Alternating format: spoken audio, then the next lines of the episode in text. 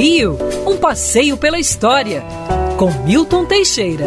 Amigo ouvinte, dia 29 de agosto era uma data muito importante para o imperador Dom Pedro I. No dia 29 de agosto de 1822, quando ele ainda era príncipe, ele estava indo a cavalo por uma estrada quando então, no meio da estrada, tinha uma cadeirinha com uma dama dentro. A dama informou que um escravo tinha passado mal e a cadeirinha tivera de ficar no meio da estrada. Claro, isso foi uma armação. A dama dentro da cadeirinha era nada mais, nada menos que Dona Domitila de Castro Canto e Melo, Marquesa de Santos.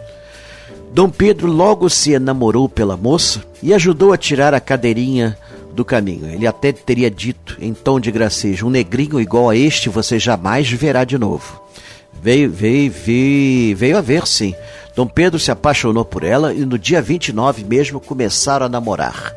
Ela se tornou primeira dama do passo, é, ostentou a Ordem de Santa Isabel, que era dada às mulheres mais honestas, foi promovida a Viscondessa de Santos e depois Marquesa de Santos. Foi amante oficial do imperador Dom Pedro I.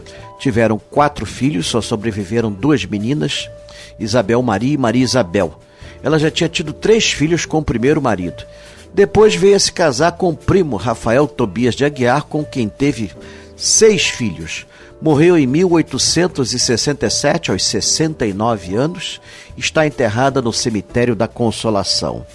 No dia 29 de agosto de 1825, por pura coincidência, o governo português reconheceu a independência do Brasil. Dom João aceitou reconhecer a independência do Brasil e, com isso, a Inglaterra também reconheceu e passamos a nos conectar com todo o mundo. Ele mandou uma carta para a Marquesa de Santos comentando: nessa data tão propícia, quando começamos nosso namoro, pois é, hoje Portugal reconhece o Brasil como nação.